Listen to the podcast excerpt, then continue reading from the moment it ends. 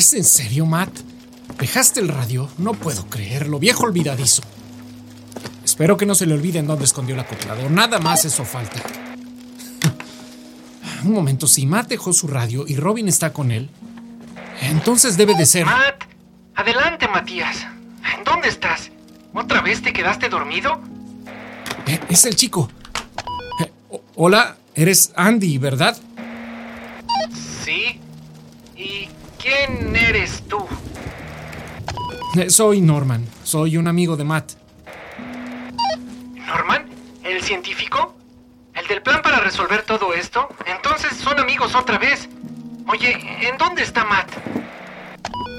sí, el científico. Oye, qué bien, ya sabías de mí. Mira, siempre hemos sido amigos. La verdad, para mí nunca dejamos de serlo. Pero el viejo Matt es un poco, ya sabes, terco. Oye, Andy, Matías no está aquí.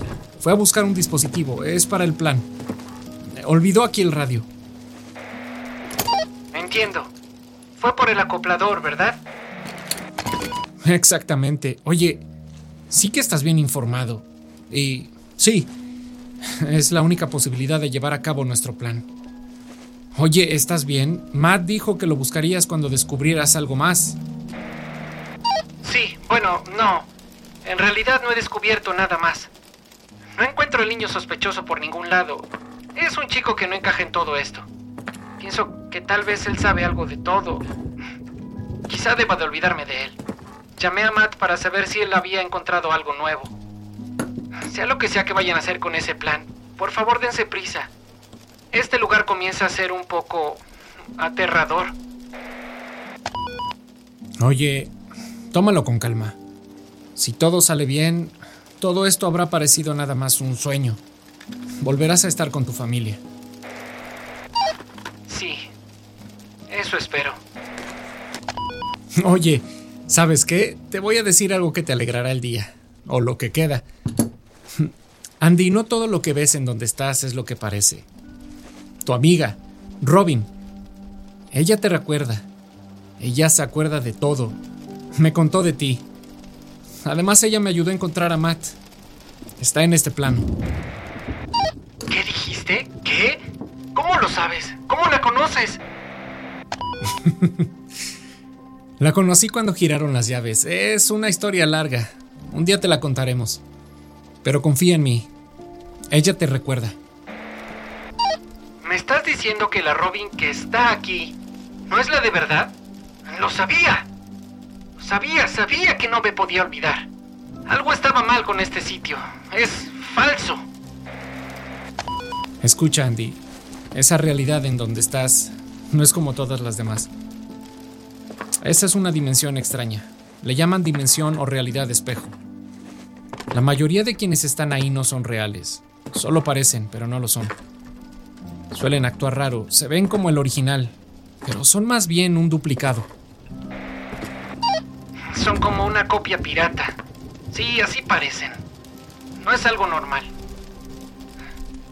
No puedo creer que he vivido aquí dos años. Entonces mis padres, tal vez siguen por ahí.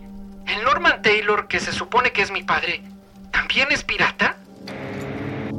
Perdón, ¿qué dijiste? ¿Norman Taylor? Andy, ¿tu nombre completo es Andy Taylor?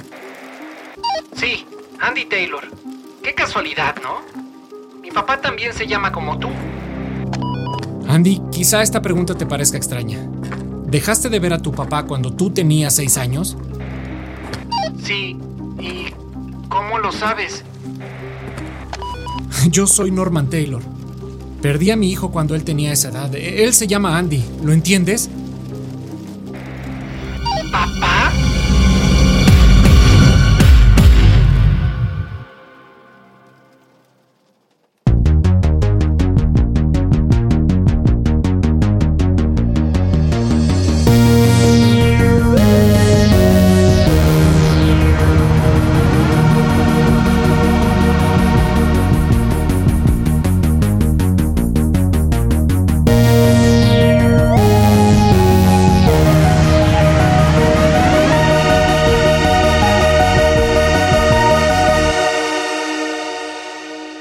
Guardian, episodio 15.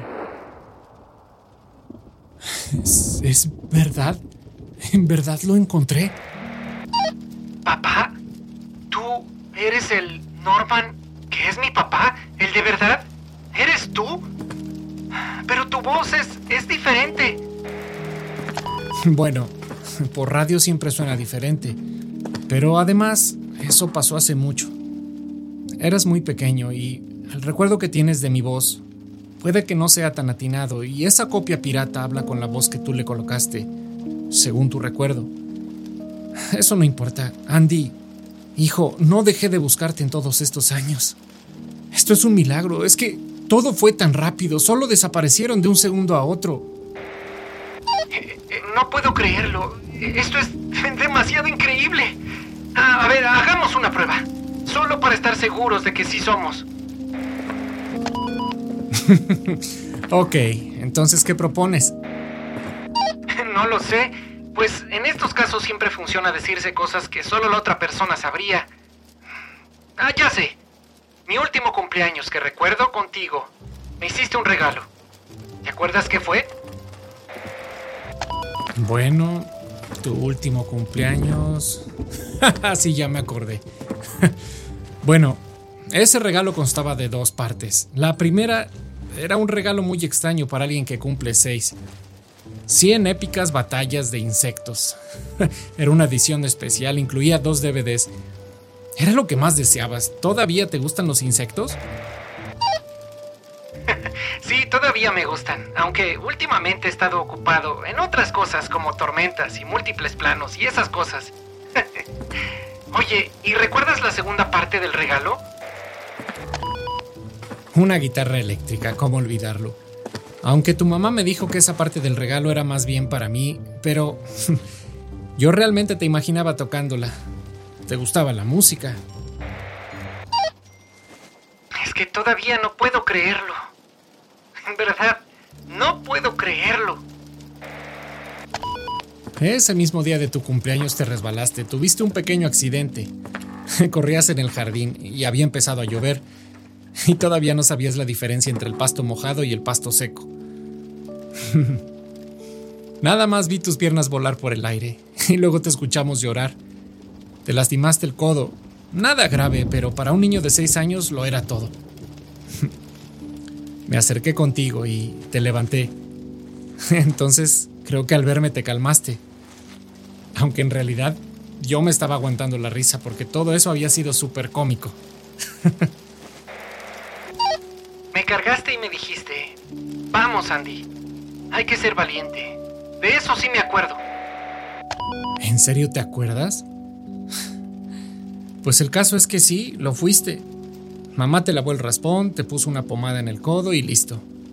Ahora te sentías importante enseñándonos el vendaje como si hubieras sido un sobreviviente de guerra. De esa parte ya no me acuerdo. ¿Y mamá? ¿En dónde está?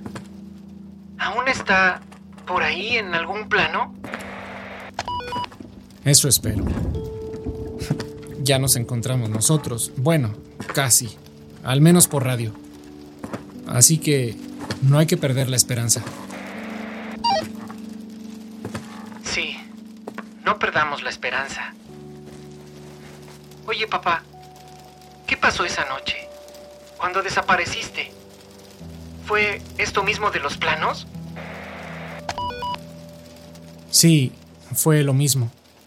Qué curioso, ¿no? Yo pensé que ustedes eran quienes habían desaparecido, sin pensar ¿Cómo se había visto desde el lado tuyo y de mamá? Sí. Para nosotros tú desapareciste. Es la típica broma que te hace la tormenta. ¿Y cómo sucedió? Yo no tenía idea de que fuera científico. ¿En dónde estabas? ¿Cuándo pasó? Siempre me gustó la ciencia. Lo heredé de tu abuelo. Cuando era muy joven, teníamos una cabaña Oye, Robin me contó que te salvó de un lobo, ¿verdad? Y te llevó a un refugio. ¿Lo recuerdas? Sí, claro que me acuerdo. Pues ese refugio es esta cabaña. Es justo donde estoy ahora. Aquí era mi laboratorio. O bueno, Me gustaba decirle así. Hacía toda clase de experimentos. Me gustaba mucho venir aquí. Era mi lugar favorito. El asunto de los planos y las realidades lo supe desde aquellos años. Comencé a observar cosas fuera de lo normal en este bosque. Me encontré con personas y con personajes increíbles mientras exploraba. Entre más cosas veía, más trataba de hallarles explicación. Entonces, ¿ahí conociste a Matt? Sí, así es. Un día llegó aquí, con aquella historia de que él vivía 35 años más adelante en el tiempo y que por alguna razón había retrocedido.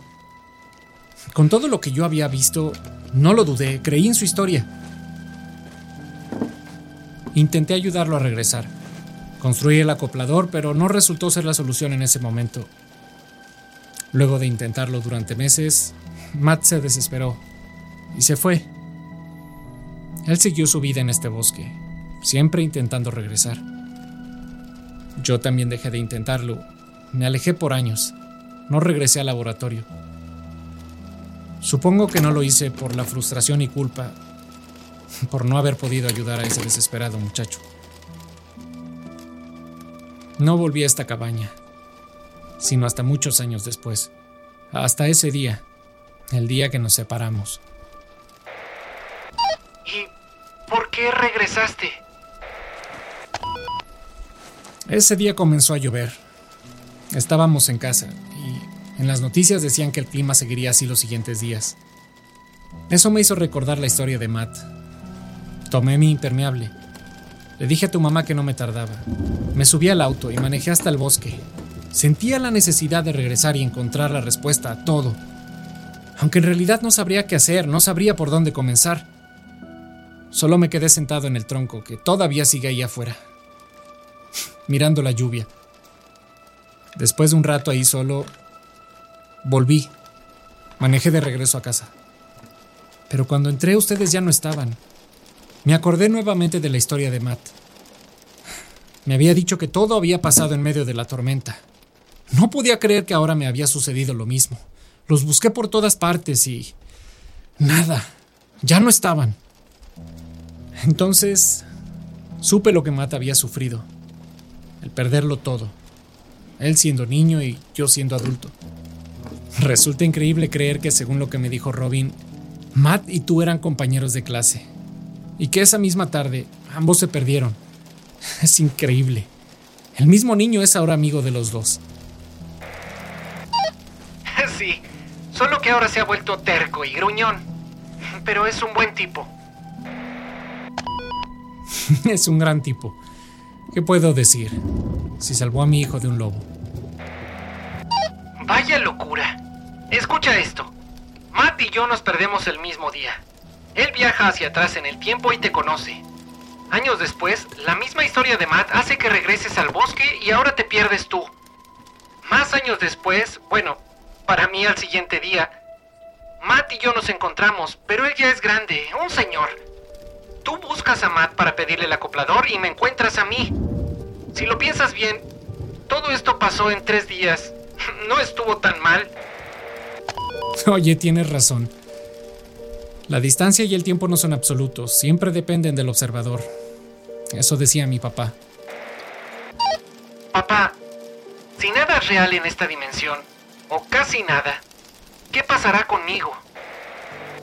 Dame un segundo, hijo. Necesito mis dos manos.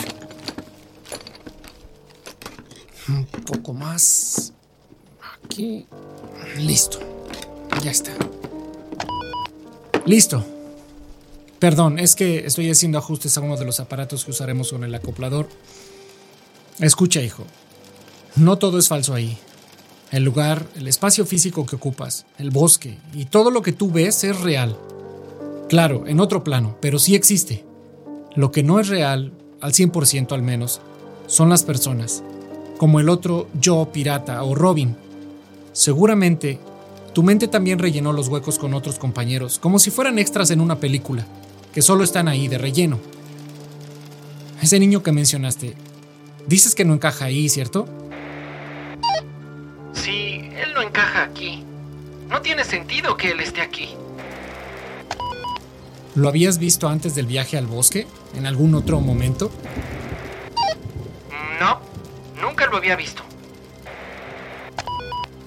Pues tal vez él no sea falso, hijo. Tal vez se perdió. O pertenezca a otro plano y la tormenta lo haya llevado allá. Sí, pero entonces, ¿qué pasará conmigo o con el niño? Tranquilo, hijo. Por eso necesitamos ejecutar el plan. Pronto. Escucha, es muy arriesgado salir de ahí, además de que las grietas en una dimensión como esa se cierran. ¿Se cierran? ¿Y ya no hay manera de nada? Andy, confía en mí. Escucha, conoce las grietas. Entonces, sabes que aunque parece un lugar común, habrás aprendido a observar que algo es diferente. El contenedor de madera, por ejemplo, entiendo que lo usaste con Matt, ¿cierto? Si lo abres notarás un suave resplandor. Naturalmente no tendría por qué estar ahí. Es el mejor indicador de que la grieta está abierta. ¿Sabes de qué hablo? Sí, sé de qué hablas. Es un suave resplandor azul. Oye, escucha, estoy cerca del contenedor. Espera un segundo. Te diré cómo está.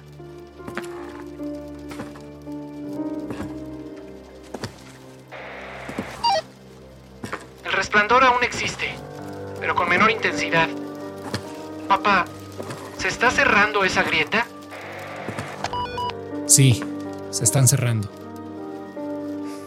Andy, como ese día hace años, hay que ser valiente, otra vez. El plan es volver en el tiempo y evitar que todo esto suceda. ¿Y eso es posible? Sí, es posible. Eso espero. Eso espero. Papá, debes ejecutar tu plan ahora. ¿Qué? Andy, ya te lo dije. Estamos esperando a que regresen Matt y Robin. Pues más vale que se apresuren. ¿Matt les dijo algo sobre un gigante? Sí, nos lo dijo. Andy, ¿qué está pasando?